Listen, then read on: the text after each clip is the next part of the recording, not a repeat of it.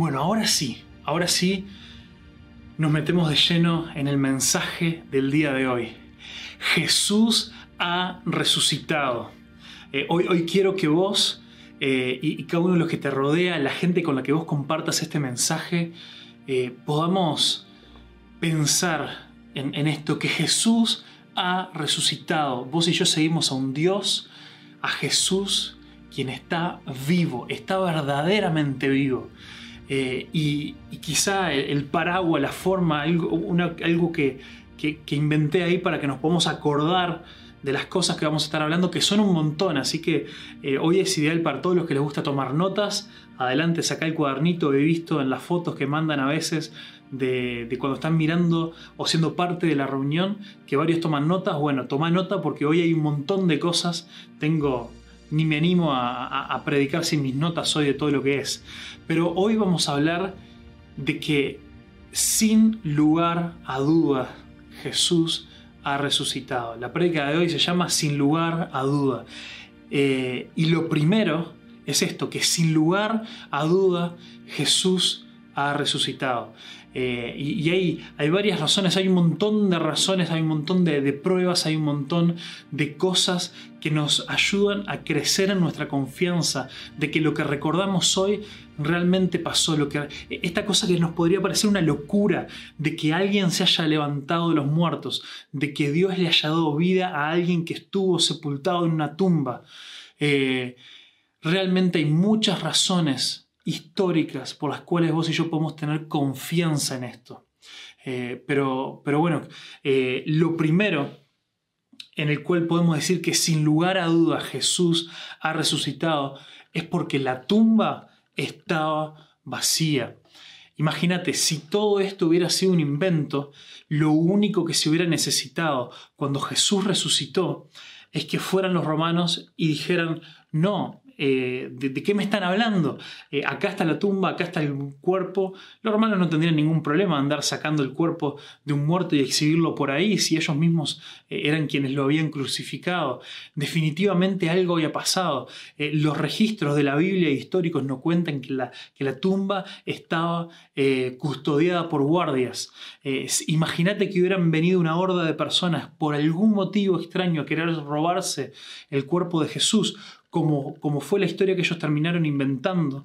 Eh, si te podés imaginar que el imperio romano, eh, aunque quizás en un comienzo hubieran podido deshacerse de esos guardias, hubieran mandado a buscar a todos y a matar a todos los que hubieran ido a robar la tumba. Eh, pero no pudieron hacer eso, no lo hicieron porque eso nunca pasó. Sin embargo, no les quedó otra cosa. Nos dice en Mateo 28, del 11 al 15, nos cuenta eso, que frente al relato de, los guardias de la tumba, de, de, que algo había pasado, de que se había corrido la gran piedra, de que la tumba estaba vacía, no les quedó otra que esparcir el rumor de que se habían robado el cuerpo. Esto de por sí era algo tremendamente vergonzoso. ¿Cómo puede ser que unos discípulos hayan venido y hayan podido deshacerse de la guardia y la custodia romana? Eh, pero bueno, era la única forma que tenían de poder, de intentar desmentir esto.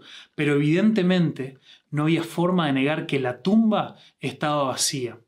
Lo segundo es que sin duda Jesús ha resucitado porque lo vio demasiada gente. Eh, Pablo nos dice eh, que, en 1 eh, Corintios 15, versículo 6, que en determinado momento llegó a ser visto por más de 500 personas al mismo tiempo. Eh, y, incluso eh, Lucas, cuando relata en su evangelio, eh, quizá no habla específicamente de esto, pero dice: Muchos de los que lo vieron y caminaron con él todavía siguen vivos. Te paso los nombres y apellidos y andé y preguntales. Ellos estuvieron con el Jesús resucitado. Después también en eh, no solamente se le apareció a sus discípulos en muchas ocasiones, como podemos ver ahí en el final de los Evangelios, que se le apareció a los, a los 12 en más de una oportunidad, sino que en Hechos 1, 3 nos dice que Jesús durante 40 días se les aparecía para enseñarles. Durante 40 días antes de que Él eh, ascendiera al cielo, al Padre, a estar en el trono, a la derecha de Dios, eh, durante 40 días se volvía a aparecer a estar con los discípulos para enseñarles de la Biblia, de la palabra de Dios, y enseñarles sobre su propósito y todo lo que ellos tenían que hacer. Eh, entonces, muchas de las cosas que, mucha de la gente que, que dijo eh, de que, bueno, estos, estos discípulos deberían estar, estar locos, eh, capaz que ah, habían tomado algo medio alucinógeno, estaban medio drogados, vaya a saber qué, tenían algún delirio. Haber tenido testigos que consistentemente durante 40 días vieron y pasaron tiempo con el Jesús resucitado, no, no es algo que tenga ese tipo de explicación. Lo siguiente, y, esto acá ya, ya, empezamos con cosas eh, mucho más interesantes, y es que a nadie le servía mentir al respecto de la resurrección, la resurrección de Jesús. A nadie le servía, imagínate, los discípulos, todos los que seguían a Jesús, o, le habían dado la espalda antes de que él muriera, o, bueno, o habían sido tremendamente decepcionados por sus ideales, lo que ellos esperaban que pasara, y lo habían abandonado. Habíamos hablado ya de cómo sus discípulos lo dejaron, se fueron. Eh, y, entonces ellos sabían de que si ellos seguían con esta cuestión de, de, Jesús, del reino de Dios, de todo lo demás, ellos iban a ser los próximos en la cruz. Eh, a, ninguno de ellos les convenía. Nosotros vemos cómo los discípulos siguieron a Pedro a volver a sus antiguas profesiones. Realmente para ellos se había terminado todo. Eh, vemos cómo sus discípulos poco a poco empiezan a volver a sus casas, a sus pueblos. Eh, no había nadie que había quedado con esa actitud, con esa sensación de decir, bueno, vamos a ver cómo podemos sacar provecho de esto. Porque la decisión de tomar y de seguir a Jesús, ya de por sí con Jesús estando vivo, era algo tremendamente peligroso. Y también lo vemos, lo comprobamos porque la mayoría de ellos decidieron, al, tener un Jesús resucitado, lo siguieron y le obedecieron, pero eso les costó la vida a prácticamente todos los seguidores de Jesús eh, que salieron de esos discípulos, eh, terminaron entregando sus vidas eh, por, justamente por esta convicción que ellos tenían. Otra cosa más es que sin lugar a dudas Jesús ha resucitado, porque los, los relatos son demasiado honestos. Si los discípulos hubieran querido inventar una, si hubieran querido inventar una religión nueva, si hubieran querido inventar, em, no sé, eh, una, una, secta, y hubieran querido, hubieran visto alguna ventaja en esto, eh, y hubieran, todo esto de los evangelios hubiera sido una invención entre ellos. Te puedo asegurar que cualquier persona, como ha pasado con otras sectas, con otras religiones, que, los relatos que ellos hubieran hecho de ellos mismos eh, en la Biblia son demasiado honestos. Ellos quedan demasiado pegados eh, como, para que, para que uno piense que ellos lo, inventaron. Eh, la Biblia está marcada de una y otra vez de los errores y de las fallas de los discípulos de Jesús y eso no se terminó con la resurrección de Él. Aún después, cuando vemos el accionar de los discípulos, la forma en la que ellos dudaban, la forma en la que ellos después siguieron metiendo la pata aún en el libro de los Hechos, cuando nos cuenta cómo la iglesia iba creciendo, la Biblia sigue siendo brutalmente honesta y no deja que nadie sea el héroe. Nadie sobresale como que, ah, bueno, esta persona, la verdad que era tremendo. No, siempre Jesús fue el centro de todo. Eh, los discípulos fueron tremendamente honestos con, con los malos eh, con, sus errores, con sus pecados, con las fallas de ellos. Por lo tanto, si lo hubieran inventado cualquier persona que quisiera comenzar una, una secta eh, o una religión rara, eh, hubieran modificado otras cosas más para quedar bien parado.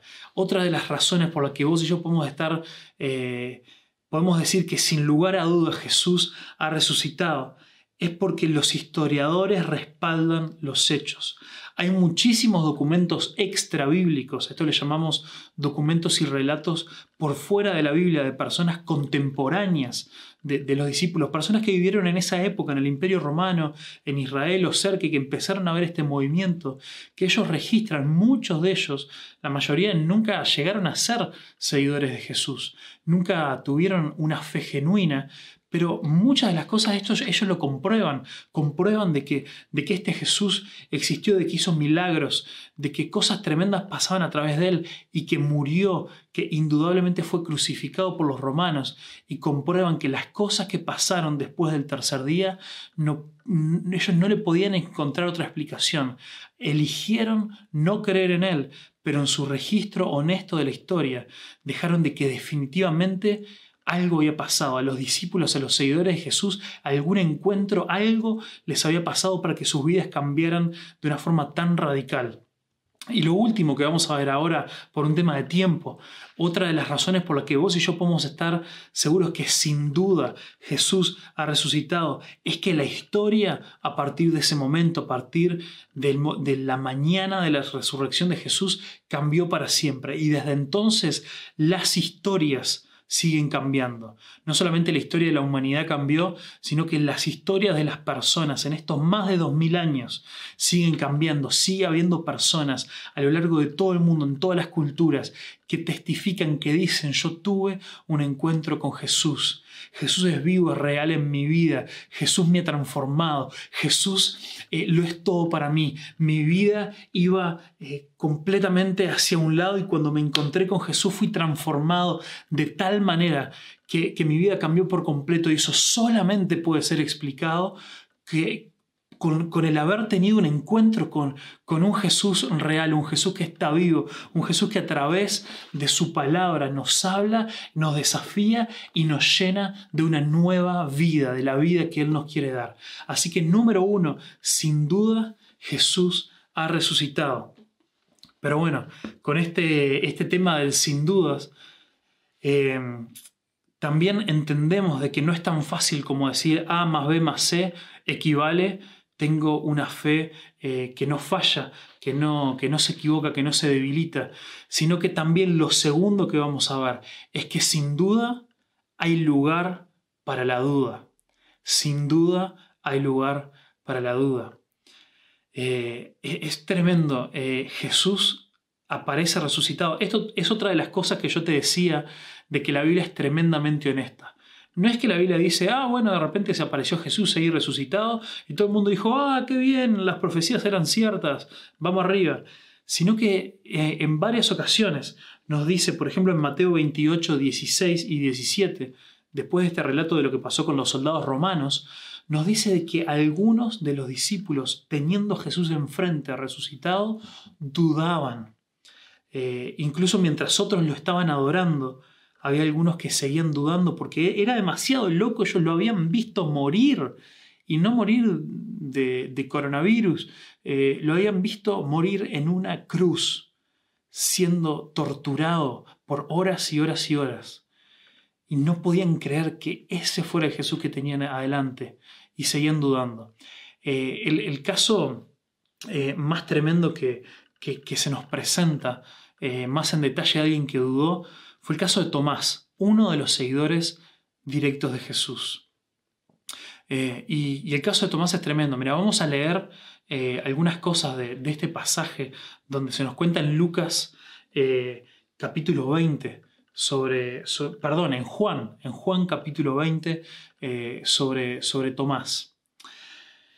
Juan capítulo 20, versículo 24 dice, Tomás, uno de los doce discípulos, no estaba con los otros discípulos cuando llegó Jesús.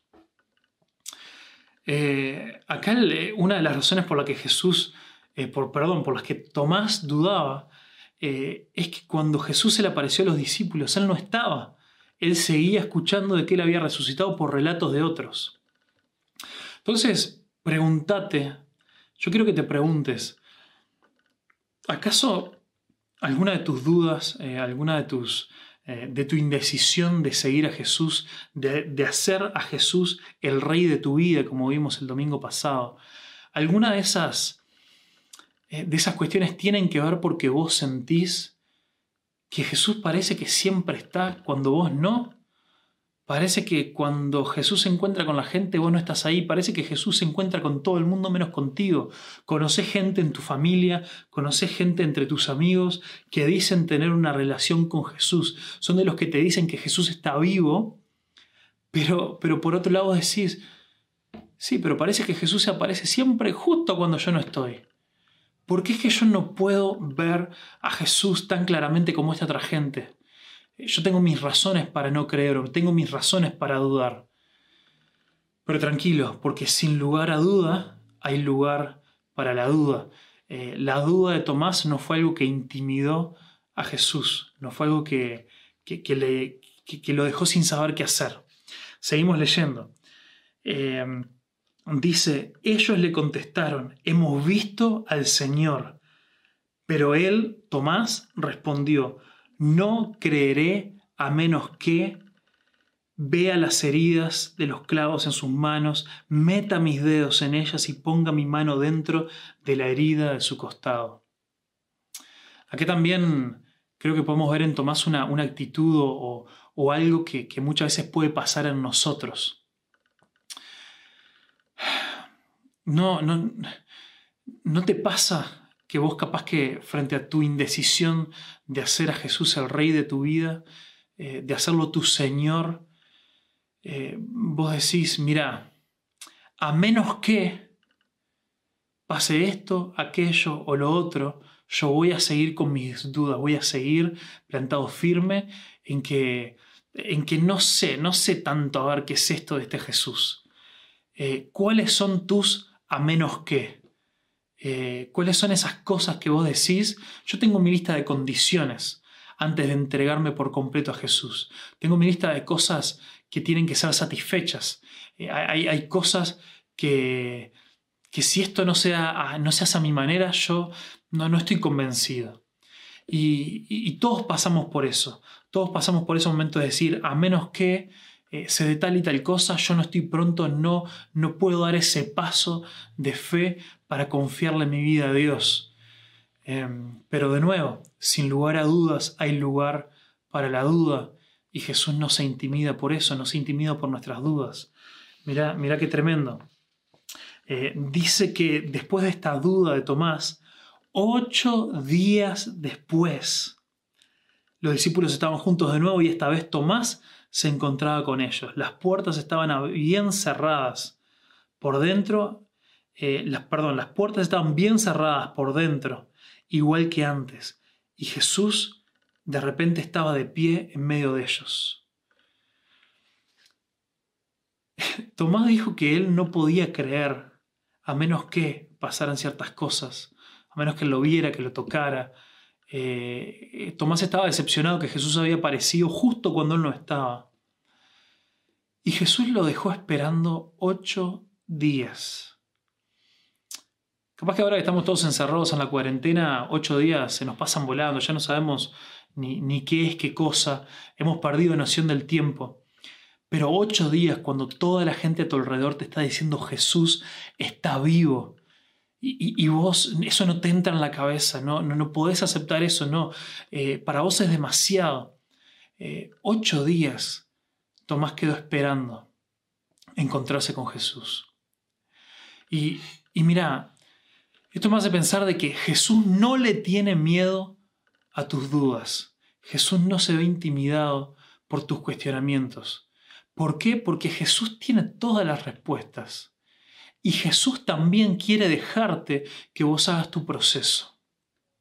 El tema es que vos venís haciendo tu proceso hace tiempo y muchos de ustedes que vienen haciendo un proceso de decir, a menos que pase tal y tal cosa, hasta que yo no vea, hasta que yo no sienta, hasta que eh, no, Dios no me dé tal y tal confirmación, yo no voy a dar este paso de fe, yo no voy a creer, yo no le voy a entregar mi vida.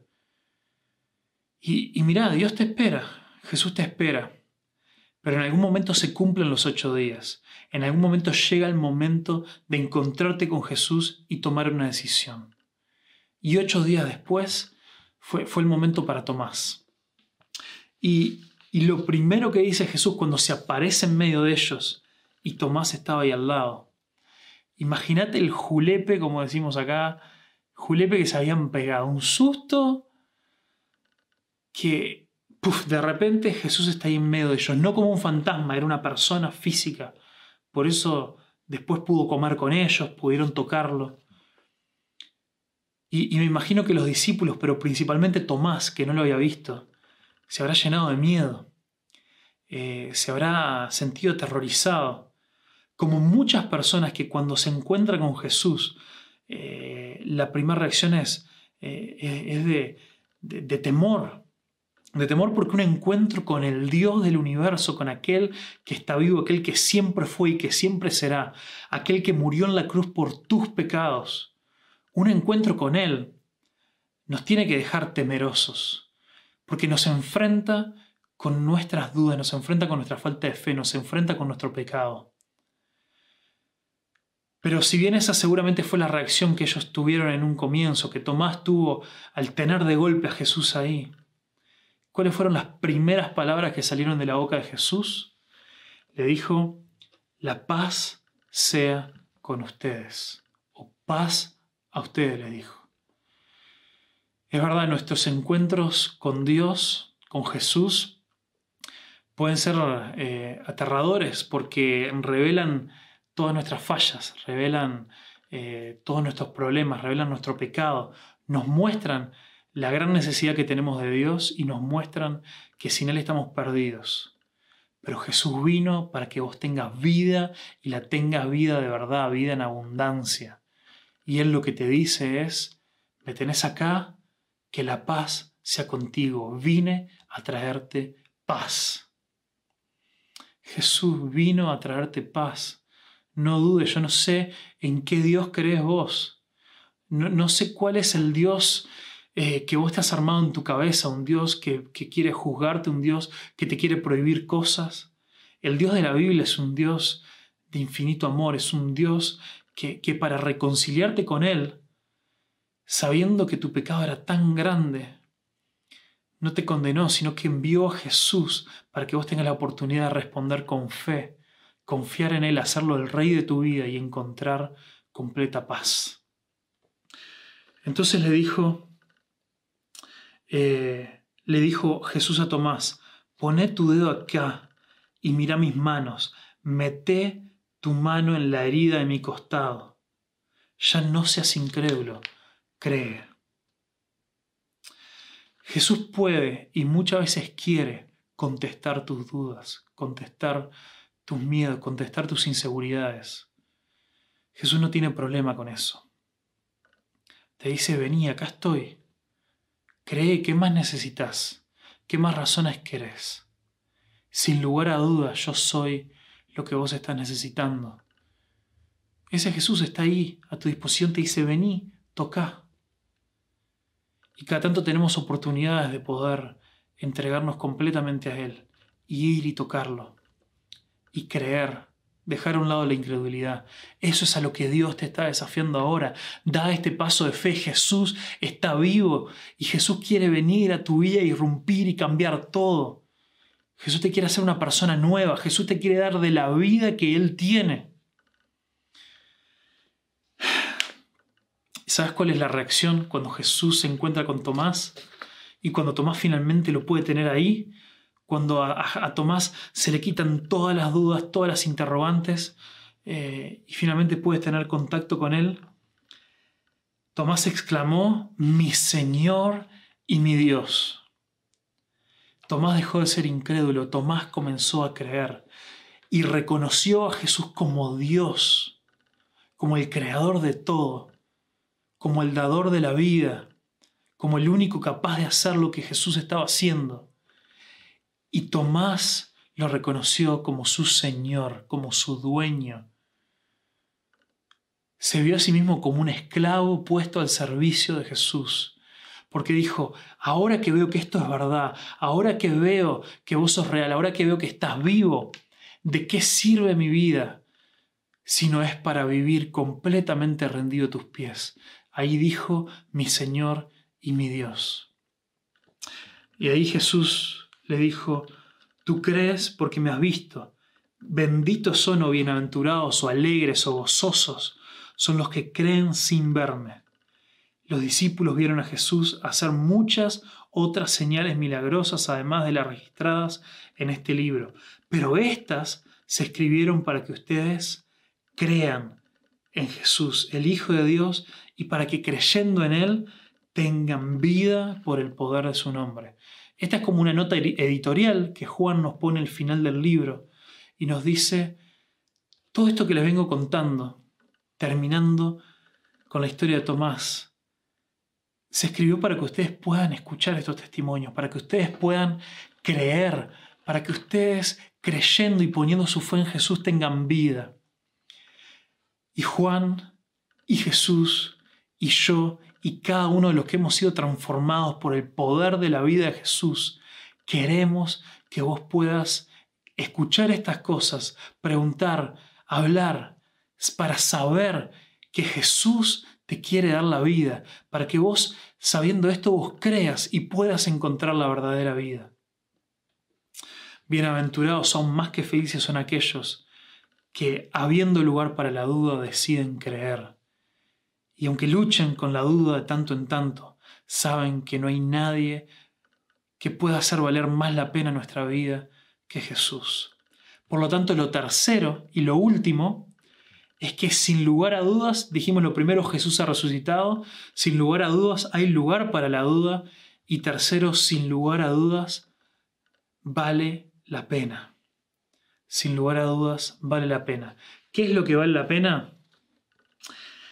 Sin lugar a dudas, vale la pena seguir a Jesús porque nada se compara con Jesús. Acá nos vamos a ir ahora a Filipenses capítulo 3. Bien rápido, porque, porque bueno, eh, esto básicamente son algunas cosas que Pablo nos dice en este pasaje de Filipenses. En Filipenses capítulo 3, versículos 7 y 8 dice, antes creía que estas cosas eran valiosas, pero ahora considero que no tienen ningún valor debido a lo que Cristo ha hecho. ¿Qué cosas son las que Pablo dice que no tienen ningún valor? Eh, toda su vida anterior, antes de conocer a Cristo, él era un tipo muy importante, muy reconocido, eh, tenía todas las cosas para creérsela, para agrandarse, eh, era un tipo que, que, podría haber hecho una vida muy bien y muy cómoda si él, si, él, no seguía a Jesús. Pero dice, todo eso es una bosta. Porque es, en realidad la, la, palabra que se usa ahí en la Biblia, aunque nosotros acá decimos basura, eh, todas esas cosas, el prestigio, el poder, la influencia, el respeto que la gente me tenía, todo eso es basura cuando lo comparo con Jesús, cuando lo comparo con las cosas que Jesús hizo por nosotros, cuando lo comparo con que Jesús está vivo. Entonces verdaderamente, sin lugar a dudas, vale la pena también por el poder de su resurrección en el versículo 10 dice Pablo, quiero conocer a Cristo y experimentar el gran poder que lo levantó de los muertos. Quiero sufrir con Él, participar de, la de su muerte, para poder experimentar de una u otra manera la resurrección de los muertos. Acá Pablo nos está diciendo que Él, eh, como realmente valía la pena seguir a Jesús, él estaba dispuesto a morir porque sabía que el poder de Dios que levantó a Jesús de los muertos, que le volvió a dar vida, le iba a volver a dar vida a él también. Acá ya está hablando de, ese momento futuro cuando el reino de Dios se establezca en la tierra del todo y, y Dios nos va a resucitar a todos para poder vivir con Él para siempre. Y él dice, quiero experimentar ese poder, no me importa si pierdo esta vida, porque lo que estoy ganando es una vida para siempre y voy a poder experimentar, vivir, sentir ese gran poder que levantó a Jesús de los muertos. Y además hay otra cosa, vos y yo podemos experimentar el poder que resucitó a Jesús hoy y ahora, cuando vos le entregás tu vida a Jesús, cuando vos a pesar de las dudas decís, yo creo, eh, yo sé, me estoy dando cuenta que Jesús está vivo y me está llamando, me está hablando. Vos podés experimentar el poder que le dio vida a Jesús porque ese poder, el poder de Dios te quiere dar vida a vos hoy y ahora, te quiere dar una nueva vida.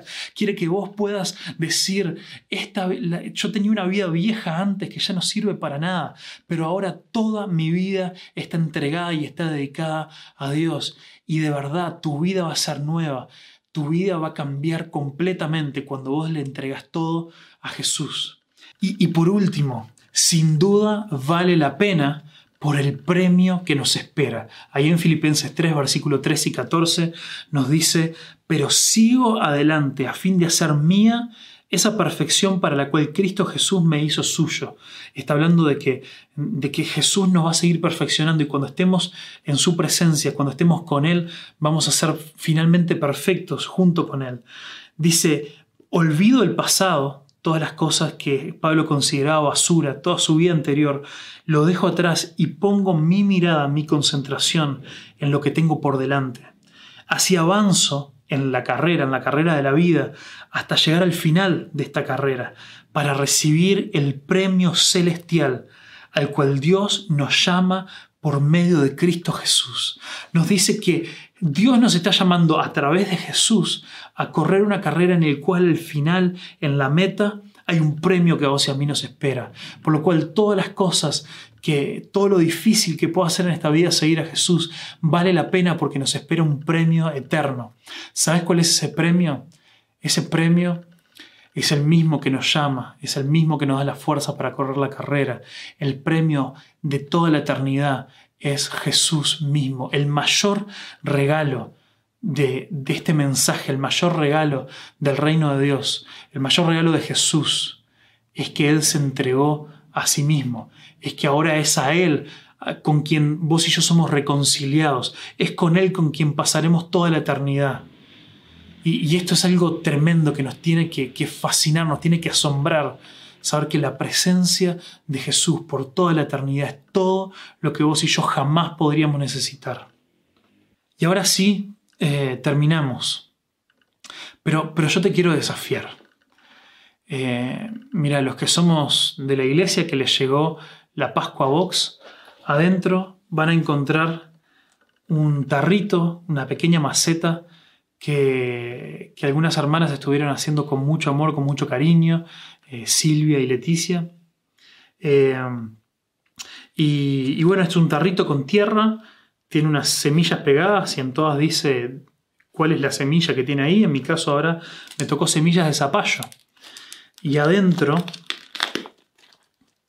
hay tierra y hay un frasquito con semillas.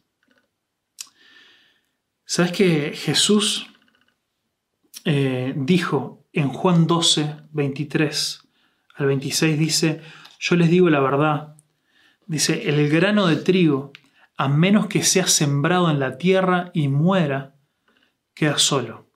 Sin embargo, su muerte producirá muchos granos nuevos, una abundante cosecha de nuevas vidas. Los que aman su vida en este mundo la perderán y los que no le dan importancia a su vida en este mundo, la conservarán por toda la eternidad. Jesús fue nuestro principal ejemplo. Jesús fue plantado en la tierra, murió para poder dar fruto, para que de su muerte pueda surgir vida.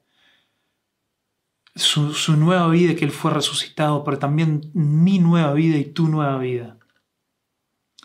Vos y yo somos llamados a seguir su ejemplo. Jesús dijo que para entender el reino de Dios, para entrar en el reino de Dios, tenemos que entender esto, que nosotros también tenemos que morir.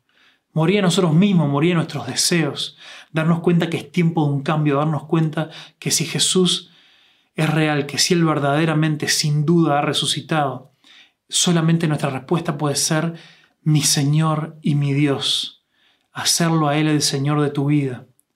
Y esa decisión implica que vos decidas plantar tu vida para que vos mueras a vos mismo y de esa muerte a tus deseos, a las cosas que vos querés, a tu vida eh, rechazando a Dios, pueda surgir ahora una vida de amor a Dios, una vida nueva, una vida eh, completamente renovada, con nuevos deseos, una vida que realmente busca y clama a Dios. Yo invito a la gente de la iglesia a que pueda, en este momento, mientras estoy hablando de esto, pueda tomar esas semillas, sacarlas del frasquito y plantarlas acá. Plantalas. Si vos ya sos un seguidor de Jesús, esto es un símbolo eh, de una realidad que ya ha pasado en tu vida, de que vos has decidido morir a vos mismo para seguir a Jesús, para que Él tome el control de tu vida y confiemos en la promesa que eso tiene como resultado una nueva vida. Si vos todavía no hiciste esto, no, no tomaste esta gran decisión en tu vida eh, de seguir a Jesús, de decir yo tengo que morir a mí mismo, mis propios deseos, lo que yo quiero hacer me está haciendo mal, me va a llevar por un mal camino. Si, no has hecho eso, este es tu momento de decidir. Si tenés ahí una macetita, hacelo como una representación externa de lo que está pasando en tu corazón. y si no, Imagínatelo, no importa, lo que importa es que vos ahora le puedas decir a Dios, mi Señor y mi Dios, elijo creer en vos, elijo seguirte, elijo hacerte el rey de mi vida. ¿Es esa la decisión que está en vos? ¿Es eso lo que vos querés hacer? ¿Es eso a lo que Dios te está llamando? Venís escuchando la voz de Jesús que te confirma, estoy acá, estoy vivo, escúchame, seguime. No ignores la voz de Dios. Dios te está llamando, Dios te está desafiando, Dios te quiere dar una vida nueva. Si vos estás decidiendo eso en este momento, si lo estás decidiendo, decile a Dios, Dios yo te necesito. Necesito que me perdones, perdona mi pecado, perdona mi rebeldía. No quiero volver a ser lo que era antes.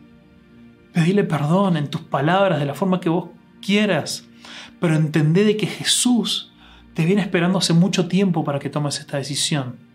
Jesús viene esperando que vos te reconcilies con Él porque Él ya hizo todo. Él hizo todo. Reconcíliate con Dios. Por favor, Él te está llamando. Él te está llamando y te está diciendo, por favor, seguime. Yo soy la única fuente de vida, soy el único que te puede satisfacer, soy el único que puede darte la respuesta que estás buscando. Si esta es tu decisión, si, si, esto es lo que vos querés hacer, si esta es la forma en la que vos querés vivir, si vos a partir de ahora decís, yo quiero reconocer a Dios como mi Señor, como mi dueño y como mi Dios, es bueno que des esto a conocer. Si estás con alguien que ya es seguidor de Jesús, decíselo, pedile que ore contigo. Si no, si estás solo o, no sé, eh, voy a poner eh, el número de teléfono acá para que me mandes, mandame un WhatsApp y, y contame. Yo decido, yo quiero seguir a Jesús. Decímelo con tus palabras, lo que te salga. Yo quiero que mi vida cambie, necesito un cambio, necesito que Jesús sea el dueño de mi vida. Eh, así podemos orar contigo, así podemos mandarte algo para leer, podemos decirte cómo empezar en tus primeros pasos en esta vida de seguir a Jesús, en esta vida nueva que Él te quiere dar. Sin duda, Jesús ha resucitado. Sin duda hay lugar para la duda y sin duda vale la pena seguir a Jesús.